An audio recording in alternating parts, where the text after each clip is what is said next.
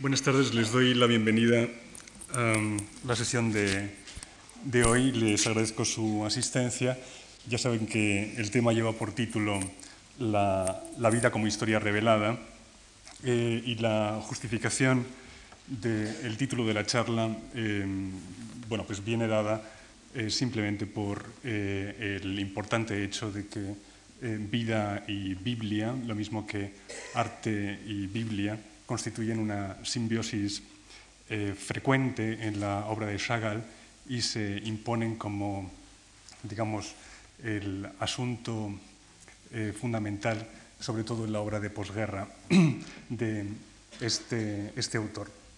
Eh, hay numerosas obras de Chagall dedicadas a, a la Biblia, como pueden ser las célebres vidrieras del hospital de Hasadá en Israel, eh, con los temas de las doce tribus de Israel.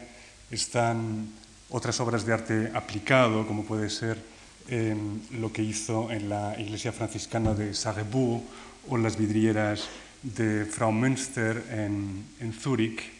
Eh, y mm, buena parte de, su obra pictórica. En la exposición tienen algunos ejemplos, como ese, ese magnífico cuadro con el tema de Job, eh, o los cuadros que dedica a David y Betsabé, y en fin, otros muchos. digamos, para, desarrollar este tema, lo que voy a hacer es eh, partir de algunos ejemplos que pueden dar idea de la, digamos, la aproximación de eh, asuntos de la vida privada de, de Chagall a el ámbito bíblico, el ámbito de la historia revelada, eh, como también eh, temas digamos, de la historia de la humanidad se mezclan con los de la historia revelada con frecuencia y pasar después a considerar algunos de los mm, ejemplos máximos de la pintura de Chagall y extraídos de un célebre ciclo que se llama El, mensaje bíblico, uno de, de, los grandes conjuntos chagallianos, que es de en los que, empezó a, trabajar a mediados de los años 50 y al menos durante 10 años. Entonces, em, em, casi vamos a empezar con el, autorretrato de, de, 1923 que aparece como ilustración de su autobiografía eh, titulada eh, Mi vida. Eh, saben ustedes que este libro lo terminó de escribir en 1923 eh, y que eh, Paul Cassirer en Berlín quiso publicarlo, publicar tanto el texto como unas ilustraciones que le encargó, ilustraciones al agua fuerte. El caso es que la traducción al alemán, del ruso al alemán, no cristalizó, digamos, adecuadamente o eh, al menos para las expectativas y el gusto de Chagall, y eh, lo que hizo fue publicar simplemente los aguafuertes, eh, 20 aguafuertes entre los que se encuentra este. Les eh, proyecto esta diapositiva por eh, varias razones. Una porque pasaré inmediatamente a leer un, un pasaje de su autobiografía que tiene una relación bastante directa con el tema que nos ocupa, y otra por hacer ver la importancia de la obra eh, gráfica para eh, eh, el, tema bíblico. Porque después de la experiencia como aguafortista en esta serie de mi vida, el, el galerista francés, el galerista parisino Vollard, encargó a, a Chagall que hiciera una serie de grabados para ilustrar una obra de, Gogol, Almas Muertas, cosa que, prácticamente tenía concluida en, 1927 y después abordó nuevos ciclos de ilustraciones, por ejemplo, hizo 100 grabados sobre las fábulas de La Fontaine y fue Volar el que le encargó el que realizara una eh, serie gráfica sobre la Biblia, para ilustrar la Biblia. En, este asunto empezó a, trabajar en 1930, eh, pero mm, cuando murió Volar, eh, el trabajo no estaba todavía terminado, eh, vinieron los avatares de la guerra, etc. Y la serie sería mm, comprada, los, los, guaches que había preparado Chagall, eso a partir de 1930 y en los años sucesivos, fue comprado la reproducción de, vamos, los derechos de reproducción de esa obra por Terriat, que lo publicó en el año 48.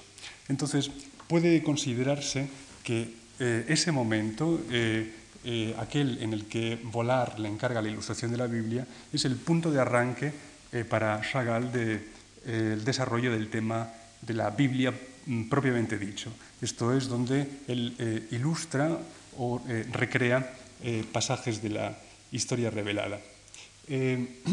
la obra gráfica de Chagall es mucho más vasta, es decir, que abordó después también un ciclo sobre el Éxodo, Las Mil y una Noches, La Tempestad de Shakespeare, eh, obras de, de, Malraux, de Aragón. Eh, fue un, muy eh, prolífico aguafortista y litógrafo. Em, en, la, imagen ven ustedes el autorretrato de Chagall en familia, se llama así, tocado con ese sombrero en forma de, casa bielorrusa y con una figuración de sus padres, su esposa eh, y su hija. Uno de los eh, guaches preparatorios eh, de este ciclo bíblico es el que tienen ustedes en la pantalla ahora, que es de 1931 y representa a Noé recibiendo la orden de construir el arca.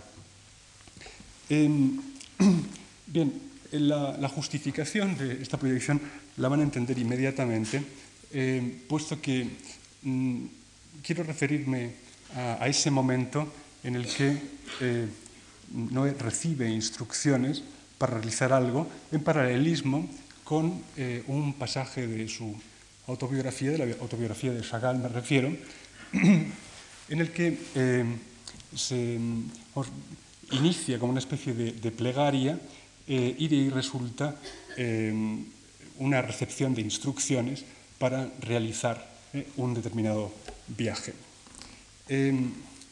Existen pasajes con frecuencia en su autobiografía que hace las veces de, eh, de oraciones con algún toque de humor siempre y uno de esos casos es el que leo a continuación. Dice, Dios, Tú que te disimulas en las nubes o detrás de la casa del zapatero, haz que se manifieste mi alma, alma dolorida de muchacho que tartamudea, revélame mi camino. No quisiera ser igual a todos los otros. Quiero ver un mundo nuevo. Hasta ahí una especie de plegaria, como han podido comprobar, y sigue el texto diciendo, como respuesta, la ciudad parece hendirse como las cuerdas de un violín, y todos los habitantes empiezan a caminar por encima de la tierra, dejando sus sitios habituales. Los personajes familiares se instalan en los tejados y descansan. Todos los colores se vuelcan, se convierten en vino, y mis telas quedan empapadas de la bebida. El descubrimiento de sí mismo, la manifestación eh, del propio alma, por así decir, que cuenta Chagall en este pasaje, va directamente unido a la plegaria, a un despojarse de su propia voluntad en sentido religioso. El mundo aparece metamorfoseado a partir de ese acto religioso de entrega y la imaginaría chagalliana, su fantasía, la celebración de la música y del color, vienen a ser como la respuesta de un eco a la pregunta eh, que realiza. La fiesta de la vida arranca en ese verterse imprevisto de los colores, en ese sentirse salpicado por el vino, el vino pascual, y eh, en ese mm, recolocarse de todo, eh, en esos cambios de escala, el revolotear de figuras, el colocarse el violinista en el tejado, eh, etc. La, religión queda definitivamente asumida como fuente de poesía desde las etapas más tempranas de Chagall, como muestra este pasaje o como pueden apreciar en este cuadro, El violinista, de 1912, una etapa inmediatamente posterior a la que narra en aquel pasaje de mi vida, puesto que eh, esta plegaria aparece en un momento inmediatamente anterior a su viaje a París. Eh, lo que sigue al párrafo que les he leído eh, dice lo siguiente. Me siento bien con todos vosotros, pero ¿habéis oído hablar de tradiciones, de ex, del pintor de la oreja cortada, de los cubos, de los cuadrados, de París? Vitebsk, te abandono, quedaos solos con vuestros arenques. Es la, despedida de Vitebsk y, digamos, esa disposición a marcharse a París y mm, de ahí la, justificación de eh, querer comparar este pasaje con eh, ese momento en el que Noé recibe instrucciones para construir el arca. En cualquier caso, eh, puede verse una confianza indudable en los requerimientos de la fantasía por parte de Chagall y de una fantasía mediada por una experiencia religiosa.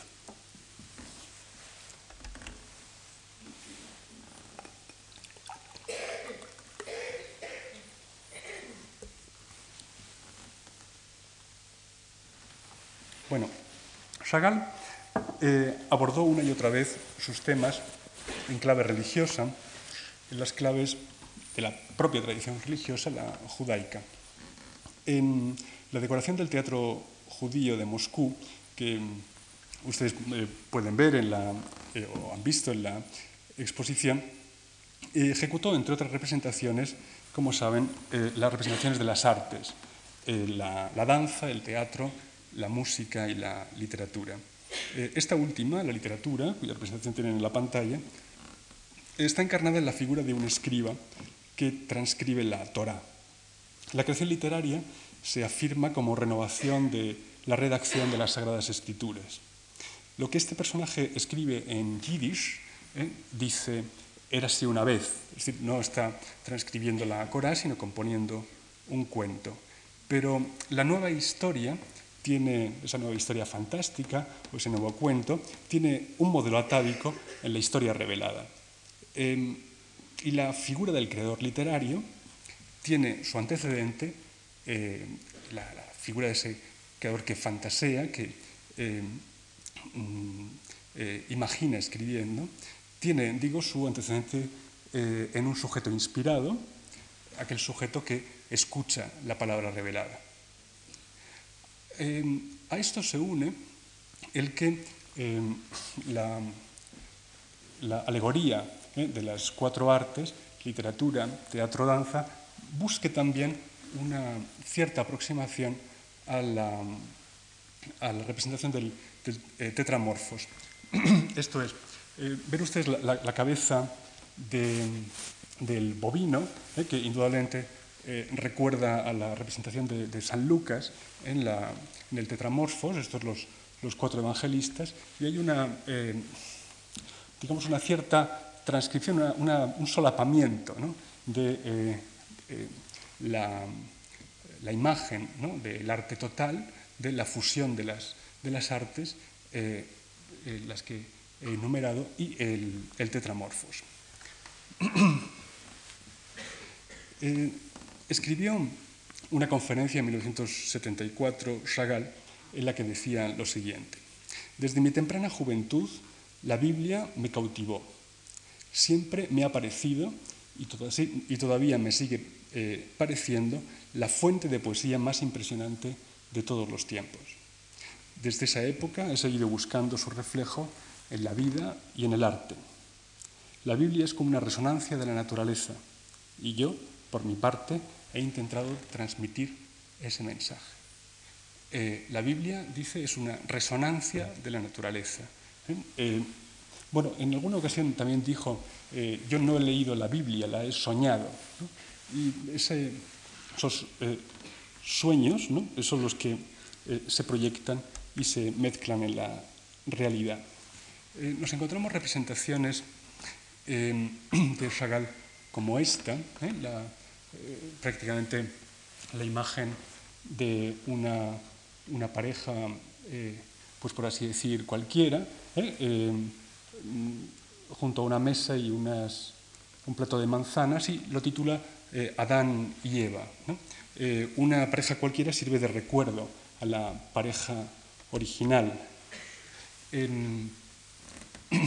la, la, historia real también es objeto de alegorizaciones en la pintura de Chagall por medio de episodios de la historia revelada. Por ejemplo, la persecución de los judíos durante el genocidio nazi y en los progromos de la Unión Soviética son un tema recurrente que aparece revestido siempre con representaciones que hacen eh, referencia a episodios del Éxodo o que se mezclan con, cristologías, como ocurre en este cuadro Éxodo, que está expuesto, y donde, eh, como ven, hay eso, eh, una columna de humo del barco a cuya forma se corresponde esa, esa especie de excrescencia humana que es Moisés guiando al pueblo de Israel y en los primeros planos una maternidad, eh, el rabino y de forma muy llamativa eh, la figura de Cristo. Em, ese eh, solapamiento, también esa mezcla entre asuntos de la, del Antiguo Testamento y em, representaciones cristológicas es bastante llamativa. Hay un conjunto de obras también en la exposición, que es el, tríptico eh, que se compone de, los cuadros Resistencia, Resurrección y Liberación, donde eh, Chagall se sirve, como en otros cuadros, de alegoresis cristianas o geocristianas sin citas precisas, em, mm, para, eh, digamos, mostrar eh, un poco la lucha contra la, opresión o simplemente eh, el, sufrimiento de los, de los oprimidos. Eh, en este ciclo, que va de la resistencia a la liberación, emplea la, imagen de Cristo crucificado en los dos primeros lienzos, en este, resistencia, y en, en la siguiente, resurrección, para significar el sufrimiento de la humanidad, el sufrimiento de la humanidad que es objeto de la llamada al levantamiento, a la resistencia, y la idea de redención como dos momentos eh, sucesivos.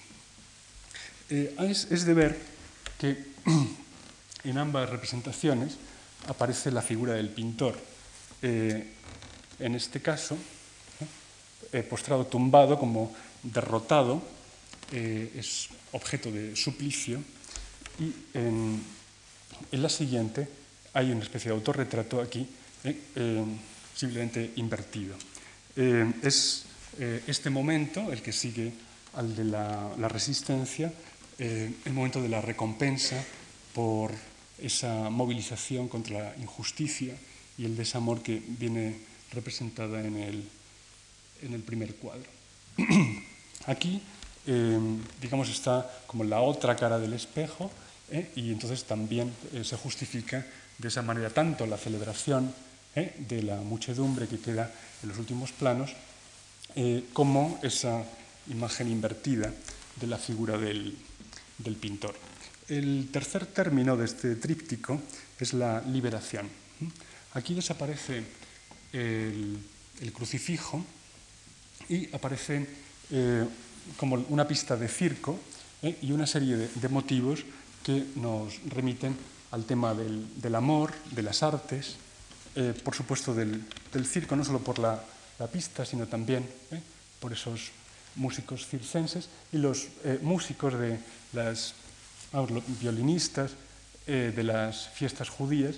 Es, una celebración de las artes, lo mismo que del, amor y de los sentidos. Al, fondo pueden ver también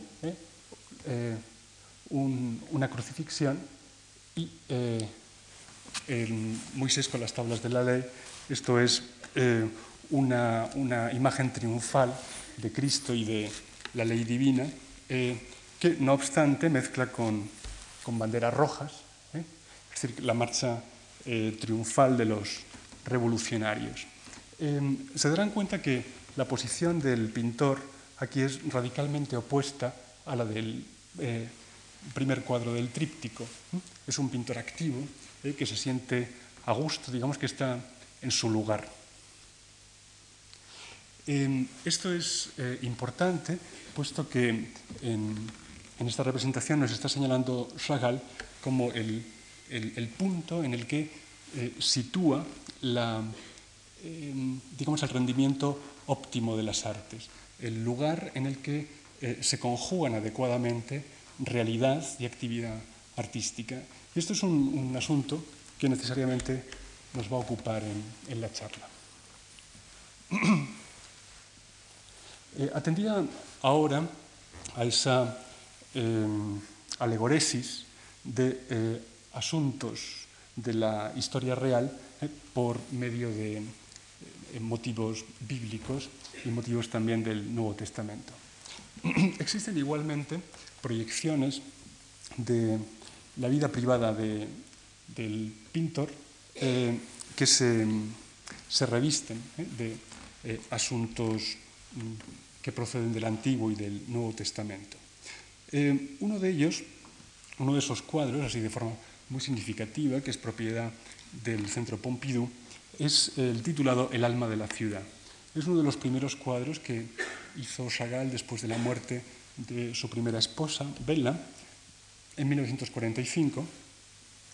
Eh, y eh, le vemos pintando un lienzo con la figura de Cristo y a él mismo, en ese autorretrato, con dos caras. Una cara eh, como que busca consuelo en, en, la representación y otra cara que mira hacia esa especie de fantasma que eh, circula por el aire eh, a sus espaldas y en el que está representada una, una mujer, con toda probabilidad, la propia Bella.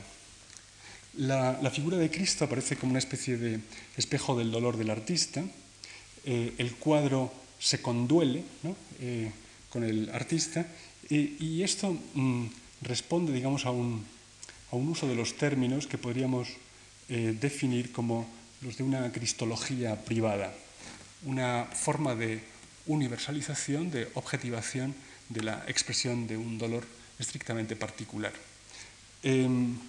Em, hay muchos otros elementos, así que eh, digamos, eh, completan em, la, la, metáfora, como puede ser el empleo de tres colores efectivo, el empleo, vamos, la representación también de tres pinceles, de tres brazos nada más, la menorá, etc. Es una, eh, una de las pinturas más, más patéticas de las que dedicó a, su esposa después de que ésta muriera. Eh, otro de estos cuadros, también en 1945, es el que se titula En torno a ella, donde aparece el eh, representado con, también pintado, pintando con la paleta en las manos eh, y con la cabeza invertida, y al otro lado la propia vela. Em, realmente eh, este, este, cuadro mm, tan, tan oscuro para lo que es eh, el, gusto colorista de, de Chagall y tan, tan, dramático. Tiene un componente bíblico explícito y es el, el, punto este en el que a, la esposa muerta se le hace una ofrenda como un regalo, un monumento, y es un, recuerdo del monumento que construyó eh, Jacob eh, en homenaje a Raquel a la, muerte de esta. ese regalo es, un ovoide transparente o una, esfera de cristal en la que está eh, recogida el panorama de Vitebsk, ¿no? el pueblo de ambos en una puesta de luna.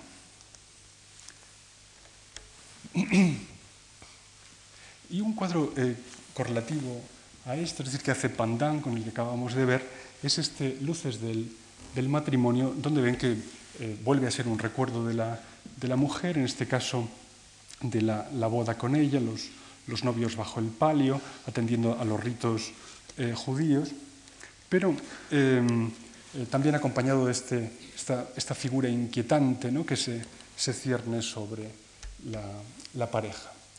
Y este, este cuadro nos remite precisamente a una de las ilustraciones de eh, la autobiografía de, de Chagall, donde, en términos mucho más felices, recrea la boda con esta imagen. Bueno, un, eh, término más eh, en, esta, en, este recorrido es aquel en el que Chagall ilustra pasajes de la Biblia. Y mm, introduce su propia experiencia, su propia vida, eh, como un elemento más del de, eh, asunto que recrea. Eh, esto es uno de los cinco cuadros que componen el conjunto cuyo lugar previsto de exposición era la, capilla del Calvario de, de Vance y que finalmente se expusieron en el museo creado por Max Chagall en, Niza, el Museo Nacional Mensaje Bíblico de Niza. Eh, son eh, cinco cuadros que complementan los otros doce que se refieren a pasajes del, Génesis y del Éxodo, y esos cinco cuadros se dedican al cantar de los cantares. Em, en esta pareja, ¿eh? que es digamos, la que preside los primeros términos, hay una cita expresa, digamos, de su propia relación con eh, Baba, con su segunda mujer, y de hecho dedicó estos lienzos literalmente a Baba, mi mujer, mi alegría y mi gozo.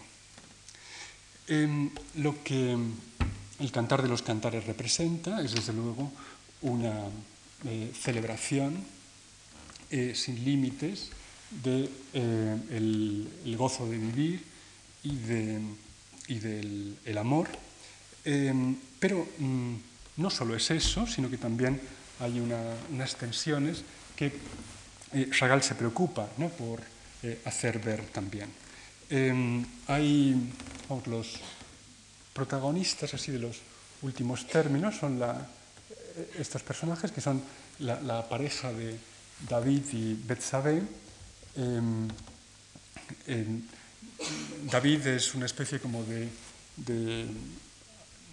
reflejo eh, judaico de eh, Orfeo, eh, alguien que es eso, poeta sublime, pero a la vez alguien que no está exento de sucumbir a la debilidad, de tener también, digamos, unas graves faltas, como de hecho para conseguir a Betsabé, sabemos que David hizo matar a, su marido, a Urias.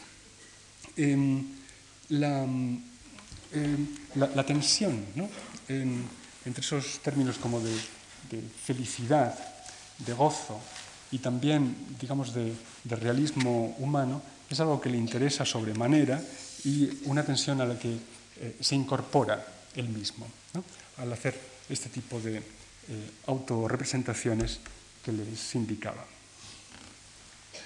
Em, se, entiende eh, el cantar de los cantares como un, canto eh, del amor de Dios por Israel y el amor de Israel por su Dios. Y ahí hay una, una reciprocidad ¿no? que queda reflejada en esa, eh, generosidad ¿no? con la que se, se representa el, mundo vivo, así casi como una, una donación de, lo divino, y eh, una respuesta que viene dada eso por eh, este tipo de excrescencias, si este árbol en forma de crisálida, o esa mano tan conmovedora que sale de la, de la ciudad que se dirige a la luna como que em, se dirige al, cielo. Em, aquí, en esta figura femenina que preside toda la composición, hay una cita expresa de la Venus de Dresde, de Giorgione, eh, y como ven, en esa misma crisálida, en ese lugar donde duerme el, amor y em, como mm, esperando su, su inmediato despertar para eh, salir volando, e eh, también se coloca un autorretrato de, de Chagall. Esa, esa superposición eh, que bueno, pues, mm, atiende también a, motivos eh, que se subtraen a, la propia experiencia y que son motivos estrictos así de la, de la tradición revelada, como el trono de Salomón o esa figura curiosa de, David, eh, compone así como un término dialéctico. Más eh, fuerte, más patente se hace quizá eh, esa mezcla en, en este otro lienzo también dedicado al cantar de los cantares y que no debemos tener por una ilustración del texto, como tampoco son ilustraciones el resto de los lienzos que vamos a ver, sino más bien eh, cuadros que toman pasajes bíblicos como pretexto, que eligen determinados elementos, ¿no? que son selectivos con lo que eh, recrean de esos pasajes y, que, y donde se proyecta una eh, explosiva eh, celebración de, esos, mm, de esas imágenes de la historia revelada como mm, digamos, realidad correlativa a la nuestra y digamos que em, ilumina o que revela em, digamos, lo, desconocido de nuestra propia realidad.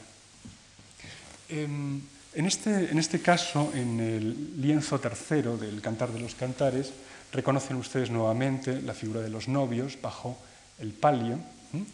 Eh, y aquí, en, este horizonte, se nos presentan dos ciudades.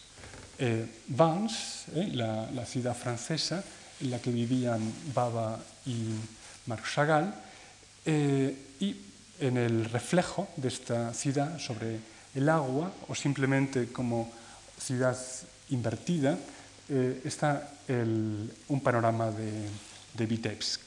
Ese, converger de, del pasado y el presente en un mismo lugar, esa, no solo son converger, sino eh, fundirse como eh, lo que está a uno y a otro lado del espejo, la misma cosa, pero con eh, dos imágenes distintas. Ese mm, buscar un paralelismo entre presente y pasado y también entre una, aproximación del hombre a la mujer y de la mujer al hombre es lo que da, da absolutamente sentido a la composición y donde eh, busca. Eh, la correlación con el, texto sagrado. Eh, aquí hay un elemento más, así que mmm, debe llamarnos la atención, que es la presencia del pintor.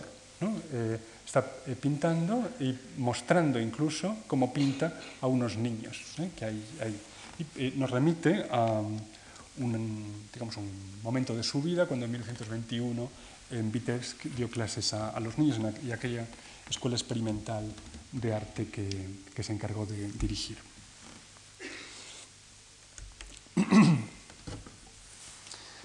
Bueno, eh, uno de los lienzos principales del ciclo El mensaje bíblico, y podría tenerse por el, eh, protagonista del, ciclo, es el dedicado a la creación del hombre. Nos presenta el, momento de la creación de, del hombre de esta manera. Un, ángel transporta a ese eh, Adán durmiente. Eh, un Adán durmiente que parece como desvanecido, eh, eh, sin fuerza. Eh, y, y, es una, una imagen que debemos comparar con esta otra, que es el, el guache preparatorio, eh, una, una, imagen que preparó vamos, para las, las, ilustraciones de la Biblia aproximadamente unos 25 años antes, ¿eh? y donde ya esa posición de Adán, ¿eh? como un, Adán dormido y eh, desvanecido, que un ángel eh, lleva en sus brazos eh, y que sale así como de ese, eh, de ese ámbito como de lo desconocido, pero fíjese así ese redondel, casi como que parece un huevo frito, ¿no? pues ese, esa idea de el, origen y el, ángel como mediador. Pero fíjense en un detalle, y es que aquí aparece la, mano izquierda del ángel, pero su brazo y su mano derecha se confunden completamente con, el de Adán. ¿eh? Hay una, fusión entre ángel y hombre, una simbiosis de, sus cuerpos que se hace eh, muy interesante. Eh, y en segundo lugar, la otra el otro icono con el que quería compararlo es eh, en relación al sacrificio de Isaac. Eh, volvemos a ver uno de estos guaches del año 1931. Eh, observarán que la posición de Adán y la posición de Isaac en el momento así del, del sacrificio es muy similar. Bueno,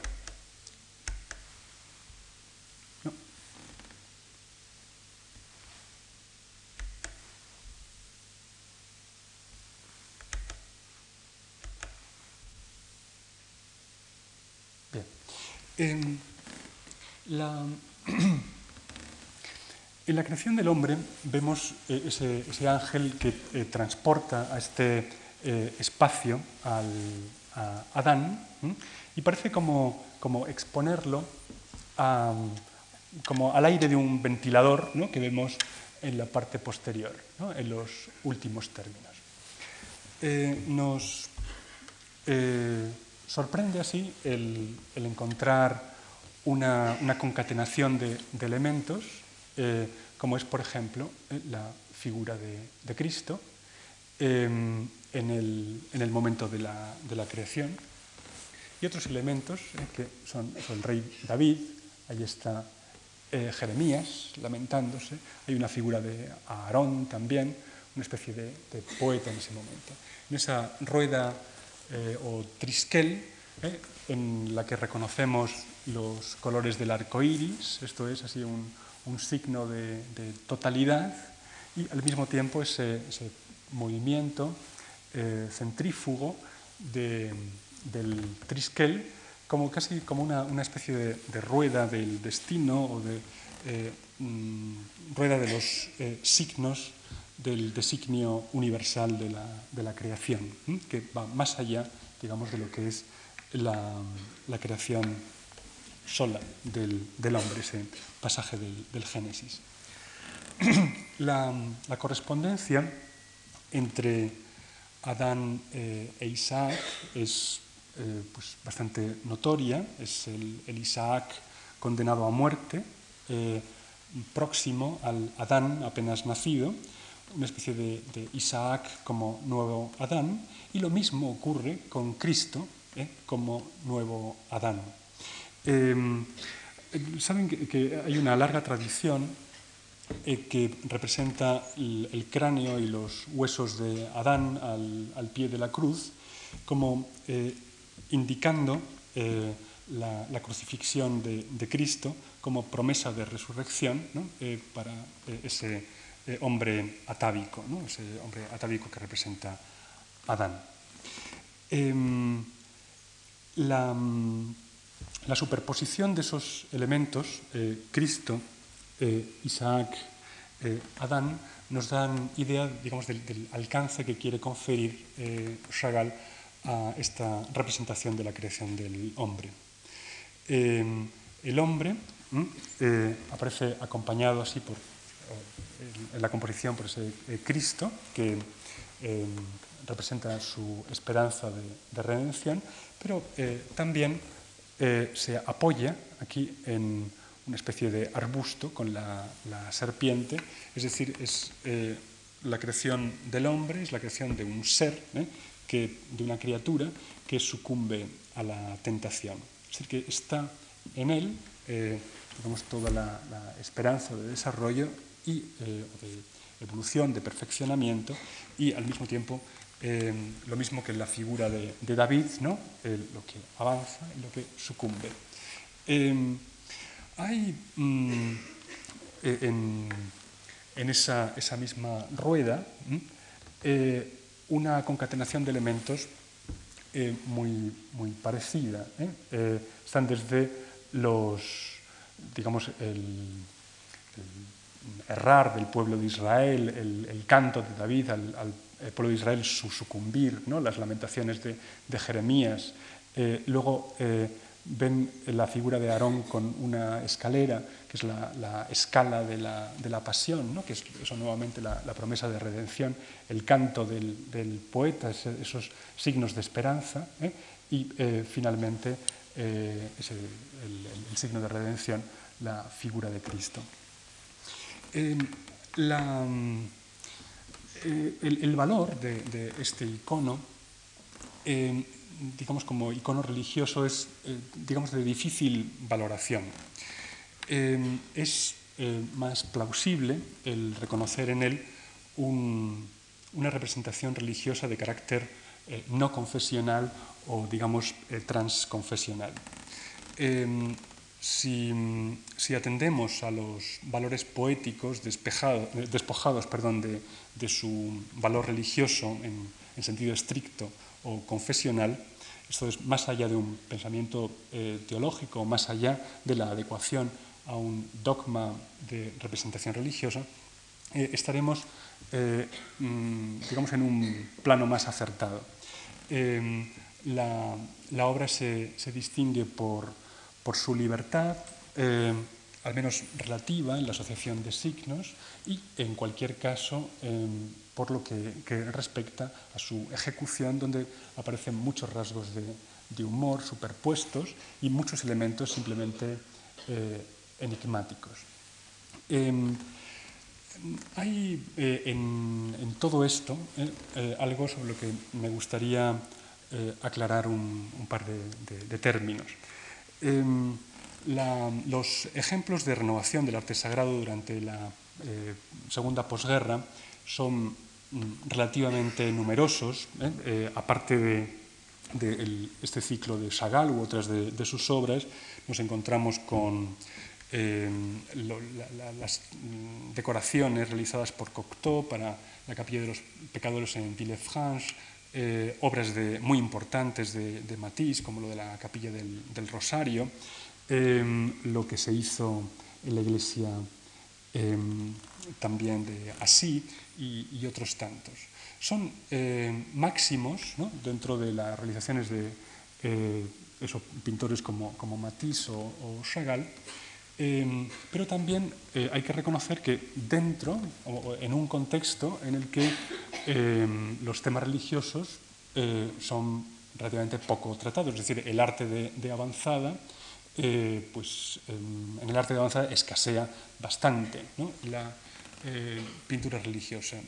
a poco que recapitulemos así en nuestras visitas a los museos, a un museo pues, eh, tipo el, Louvre o alguien que tenga algún museo que tenga un panorama muy amplio de la historia del arte, veremos que eso no hay punto de comparación entre la, eh, dedicación del de arte a la religión en el medioevo y lo que aparece en los siglos XIX eh, o XX, es decir, mm, hasta el, barroco podemos decir una fortísima presencia y después un, declinar, o al menos un declinar en el sentido de que no hay eh, unos eh, artistas cualitativamente comparables a los del Renacimiento, así que se dediquen a asuntos religiosos.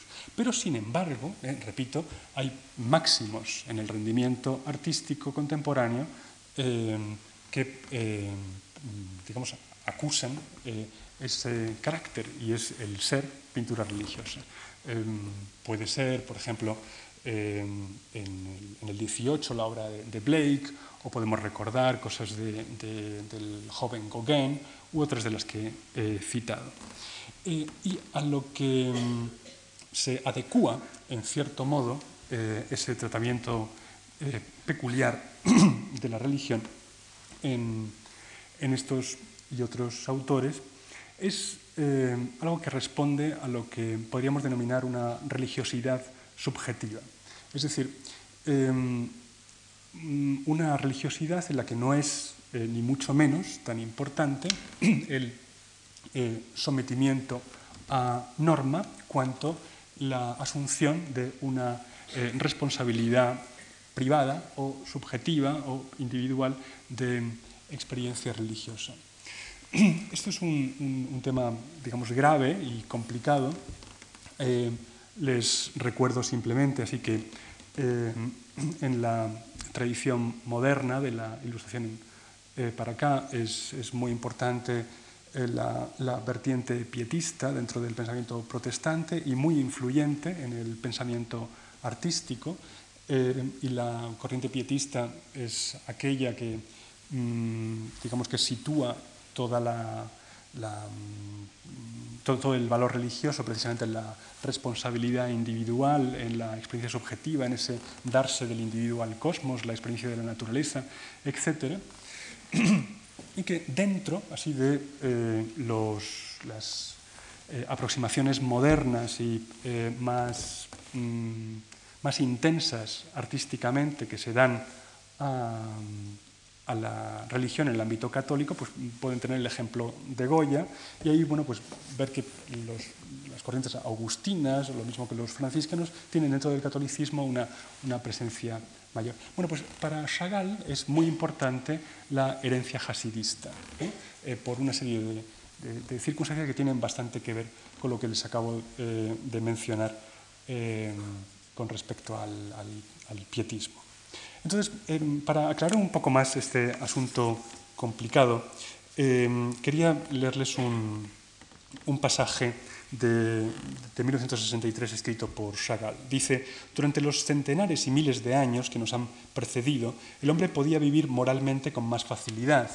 Poseía un fondo moral de un tipo o de otro, profundamente enraizado y en perfecta armonía con su concepción de la vida.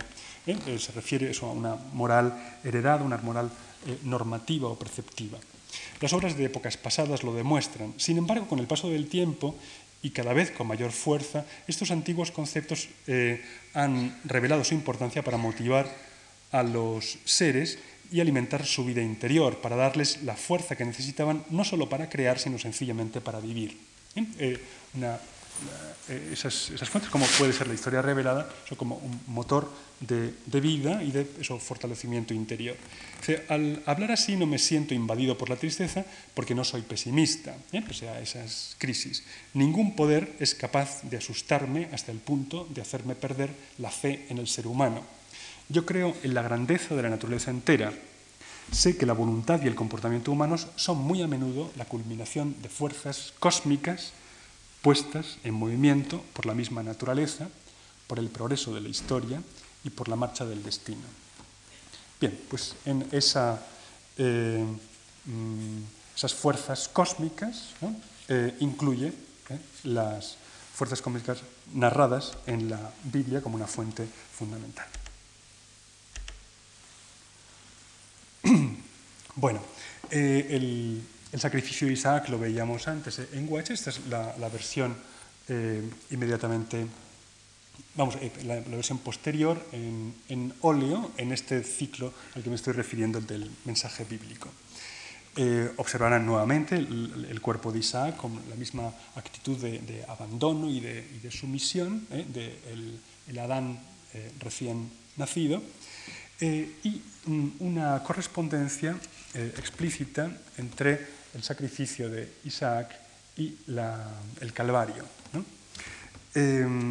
Eh, la, la, relación entre ambos sacrificios es obvia y eh, viene dada así pues, por ese someterse a la voluntad divina, a una eh, voluntad cósmica, eh, ese, esa relación de, Cristo con respecto a, su sacrificio, ¿no? Padre, hágase tu voluntad, no, no la mía. Entre otras representaciones que aparecen en este ciclo, el mensaje bíblico, está la del de paraíso, ¿eh? Con un paisaje deliberadamente onírico, como pueden, eh, como pueden ver. Eh, este, um, este, cuadro es, desde luego, una, un homenaje, una celebración del esplendor y la generosidad de la naturaleza, pero siempre es vista como la otra cara de la realidad como un sueño nostálgico. Eh, ven que tiene cierto carácter de, díptico. Eh, aparece por un lado aquí lo que es eh, este Adán como en posición de, de yogi ¿no? y Eva como dos elementos separados que surge por encima de él. ¿no? y un segundo episodio, como en la mitad derecha del cuadro, que es Adán y Eva junto al árbol de la ciencia, y ven que son Adán y Eva entrelazados, ¿no? son dos figuras nada más que con tres piernas. La, aquí se presenta como la, separación, la, esa creación del mundo como doble, como dual, y aquí su, fusión. Em, la, mm, la, tentación viene a, leer Chagall en el, pasaje del paraíso, se hace posible porque la criatura única, el ser humano, ha sido concebida como doble. Em, la creación está acosada por la, dualidad. Y la, la tentación eh, con todo, no se presenta como una fatalidad culpable, no es, por así decir, objeto de condena, ni se asocia directamente al pecado, sino que eh, es un momento en el que por primera vez el hombre y la mujer comparten, estrechamente entrelazados, la responsabilidad de la falta cometida. Eh, realizan como el primer gesto de unión, ¿no? es el, primer momento que precisamente contrasta con este otro, el de la creación de, Eva, eh, en el que hay una, unión de hombre y mujer. Em, decía Chagall, me he referido al gran libro universal que es la Biblia. Desde mi infancia me ha abierto los ojos acerca del destino del mundo y me ha inspirado en mi trabajo. En los momentos de duda, su grandeza y sabiduría, altamente poéticas, me han serenado. Es para mí como una segunda naturaleza, vuelvo a decir. No veo los acontecimientos de la vida y las obras de arte a través de la sabiduría de la Biblia. Una obra auténtica e importante debe estar traspasada por su espíritu y armonía. Sin duda, no soy el único que piensa así, sobre todo en nuestro tiempo. He tratado de expresar esta realidad porque en mi interior el espíritu y el mundo de la Biblia ocupan un, lugar importante. es, eh, como decía antes, así una, literatura asumida o, como él decía, soñada. Em, Adán y Eva, expulsados del paraíso, es un, cuadro, eh, por así decir, que hace pandán con, este, vuelve a ser un recuerdo del, paraíso, eh, en este caso mucho más em, eh, como sensualista que en el caso anterior por los colores que, utiliza, la, mayor luminosidad del, cuadro y eh, observen cómo es esa, expulsión donde eh, no hay un dramatismo, donde la espada de, fuego se convierte en una especie de, palo azul, pero como del mismo color que el agua ¿no? que transcurre por este río, parece como es el, río que impulsa este, este movimiento.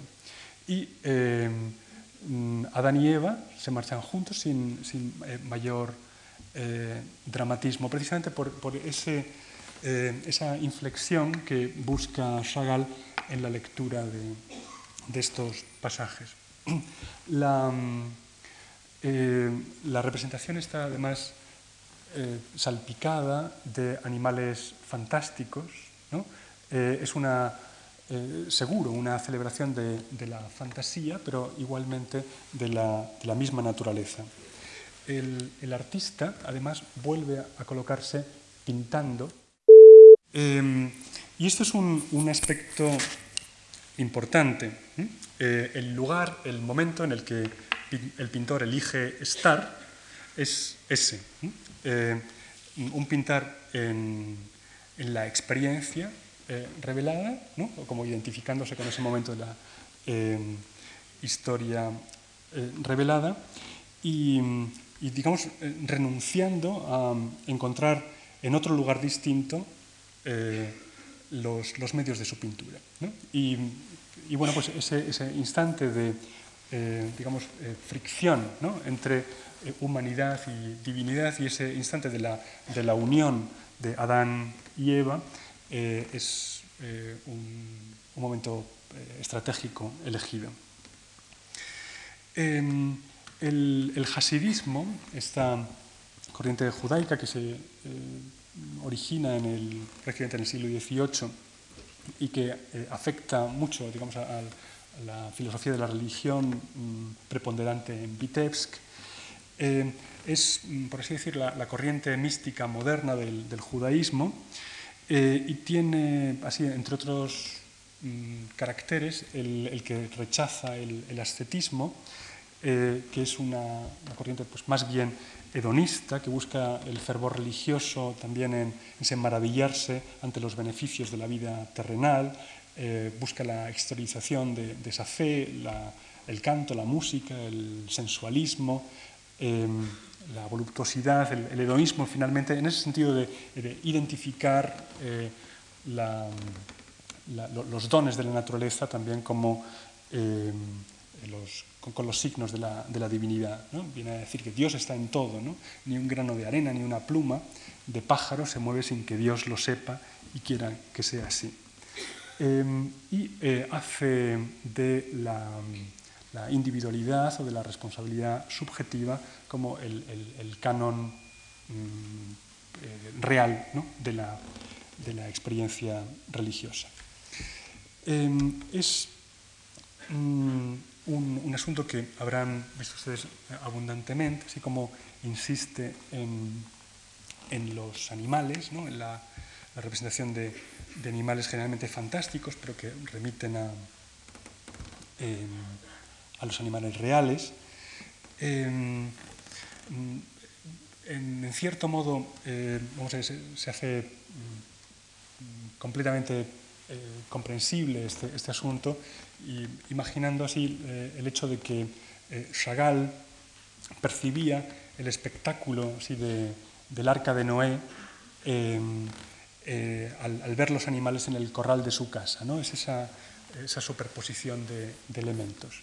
el arca de, Noé es el, tema del cuadro que tienen ahora mismo en la pantalla, donde volvemos a encontrarnos al artista como testigo, representado ahí, en esta especie de, rueda que lleva también a la, escala de, eh, de, Jacob o la eh, escala también de, la cruz, eh, y donde nos, representa el momento en el que Noé suelta la paloma, la paloma que en este viaje pues, volverá con la rama de olivo. Esto es, es justo el momento en el que la, muchedumbre está como preparándose para salir del arca eh, el, ser humano ha procreado, lo mismo que los, animales. Eh, el arca de Noé es el, lugar de, salvamento y de regeneración que aquí se nos presenta muy curiosamente desde dentro, no el arca desde fuera, sino desde dentro. Eh, y los, hombres y los animales son tratados por el Creador con igual benevolencia y tienen el mismo destino, de, nacer, morir, en su caso ser sacrificados, esos animales son compañeros solidarios del hombre en el camino trágico de la vida y aparecen aquí muy, muy resaltados, como os digo, como, como vivificando ese, asomarse a la historia revelada por parte de, de Chagall, es también el volver a la imagen del, corral de su casa en la infancia. Em, el, arca de Noé es también el espacio en el que se opera el segundo nacimiento de la humanidad, esa muchedumbre eh, gozosa, ¿no? se prepara para el renacer, tiene esos signos de, redención y eh, al mismo tiempo aparece, em, es que, mire, ahí aparece un niño con los brazos en cruz, una premonición, por lo tanto, de la, eh, crucifixión. ¿no? Siempre están esos dos elementos, el, gozo y la premonición de sacrificio, eh, en el mismo punto. Em, se ha hablado muchas veces de la subjetividad o de la importancia de la subjetividad en el arte contemporáneo y probablemente menos del propósito de la anulación de la individualidad que está tan presente en los postulados estéticos modernos. Aquí nos encontramos con eso, una, presencia del artista, pero al mismo tiempo una presencia que se, engarza o se eh, inserta eh, eso, en una representación eh, objetiva o objetivamente plausible de algo externo a él, como es la historia revelada. Por lo tanto, hay una, una mezcla, ¿no? una mezcla, pero que podemos decantar del lado de la objetividad. Eh, en el sentido, sobre todo, de, eh, que prescinde completamente de, subjetivismos formales, de, mera abstracción, y eh, trata de objetivar un pasaje importante de la experiencia. Franz Marc, oponente como Chagall de la abstracción, abogó por lo que él llamó una animalización del arte. Y precisamente en este sentido, el primado no radicaba en pintar las apariencias, en eh, tal, y como las cosas se aparecen visualmente eh, para nosotros, para los sujetos, sino en pintar la propia eh, existencia del objeto. Y en este caso, bueno, pues en el caso de Franz Marc era la pintura fundamentalmente de animales. La animalización del arte apuntaba a la expresión de un mundo sin sujeto, un mundo del no yo, distinto del mundo sin objetos que señalaban los abstractos como objetivo final. Y precisamente esa animalización del, arte eh, se buscaba para revelar la presencia viva de la naturaleza. La anulación de la individualidad se traduce en una sintaxis no centrada en el sujeto, sino volcada en la transcripción del predicado de la vida, un predicado que en el caso de Chagall aparece como eh, en términos elocuentes gracias a esas referencias a la historia revelada. El eliminar el sujeto es la, condición de posibilidad para superar el principio de individuación. Eh, se llama principio de individuación al, aislamiento efectivo del individuo en el cosmos. Esto es una no identidad entre eh, individuo y cosmos o entre el ser humano y la naturaleza toda pronunciar el predicado de la vida, esto que eh, Franz Marc llamaba el predicado de la vida, significa sumergir nuestra experiencia en ese otro, en la integridad eh, cósmica de la naturaleza. Em, el, tema del de, eh, arco iris, em, signo de la alianza entre Dios y los hombres, aparece así mm, maravillosamente bien tratado por Chagall en este gouache de 1931, que como ven, así es el arcoíris traído por esta figura tan, eh, tan realizada con tanto humor, eh, y eh, que describe prácticamente junto a Noé un, círculo, ¿no? ese, signo de, totalidad. Y por lo que respecta a la pintura del mensaje bíblico con este mismo tema, nos encontramos nuevamente con la creación, la, naturaleza toda como tema central. En este caso, fíjense que el arco iris es eh, prácticamente un, espectro sin color ¿eh? Eh, que sostiene este ángel luminoso y prácticamente es mm, ese signo de alianza entre Dios y los hombres, ese, signo de, creación, aparece proyectado, los mismos colores, en el paisaje, en, todo lo que puebla la superficie del lienzo, esos verdes, esos amarillos y el, azul eh, que eh, mancha la, figura de, Noé.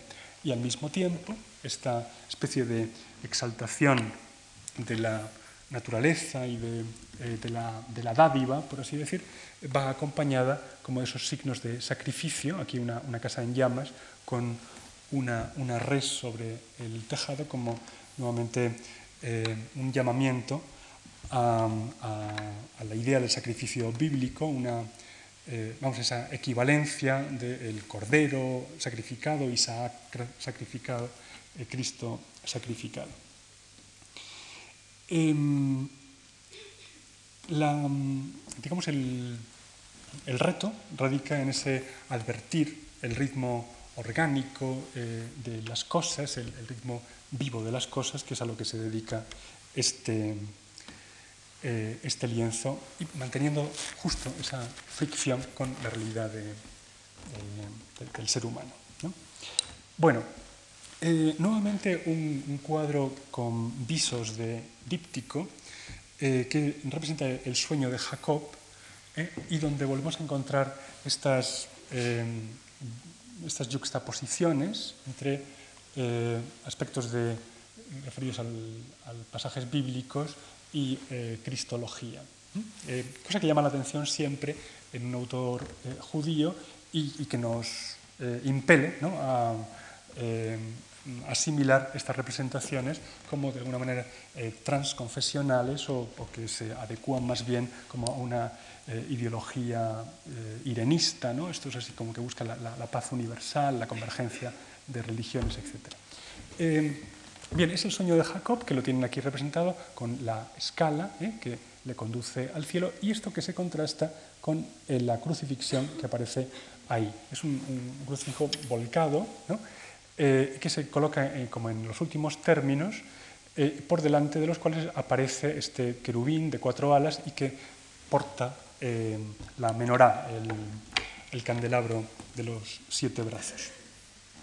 hay una, recompensa que viene dada por la aparición de este querubín y una correspondencia entre la escala de Jacob y eh, la crucifixión, la escala de la crucifixión.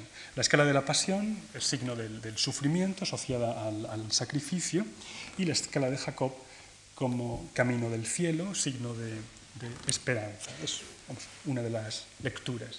Y fíjense que esto lo coloca ¿eh? Eh, como en, un suelo poco peculiar que recuerda en buena medida una pista de circo. Eh, vamos a comparar con dos eh, obras distintas este eh, cuadro. Una es Obsesión, que es un, cuadro que remite a la guerra, donde vuelven a encontrar ese Cristo volcado y esa mano, que como ven tiende hacia arriba, casi como que mm, señala una especie de simbolización de la escala que acabamos de, ver, la, escala del sueño de Jacob. y por otro lado, y atendiendo a esa referencia al circo que decía antes, eh, quería hacerles ver cómo el circo, el, arte, viene a señalarse como lugar de encuentro entre, eh, también entre elementos opuestos, entre elementos antagónicos, lo mismo que antes el sufrimiento y la esperanza, o el esplendor y el sacrificio, etc. La, historia de la, fantasía vive de alguna manera los mismos cánones que la historia revelada. Em, mm, en este caso, ven que es, un lugar de encuentro, la pista de circo, entre esas dos cabezas, la de eh, un mamífero con alas, bueno, un mamífero eh, que también, un ser híbrido, ¿no? ángel y mamífero, y este mamífero con cabeza de, ave, em, un, elemento sobrenatural y un elemento como eh, inmanente que se cruzan, que, en cuya tensión surge la manifestación artística, ¿eh? que es una entrega del cielo y al mismo tiempo, pues aquí, este es el, ámbito de lo, humano. hay ese tipo de, implicaciones en la lectura de, los cuadros de Chagall eh, una y otra vez, y señalan siempre al poder emancipador de la experiencia artística. Em, como correlato de este cuadro sobre el circo, em, les pongo este eh, otro lienzo del mensaje bíblico en el que se representa a Moisés recibiendo las tablas de la ley.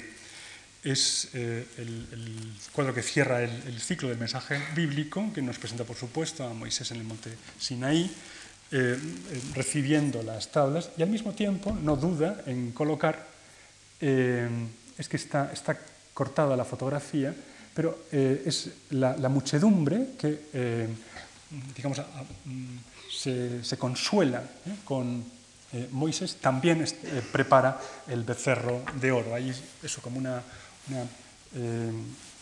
una, fricción tensa entre los elementos esperanzadores y los eh, negativos.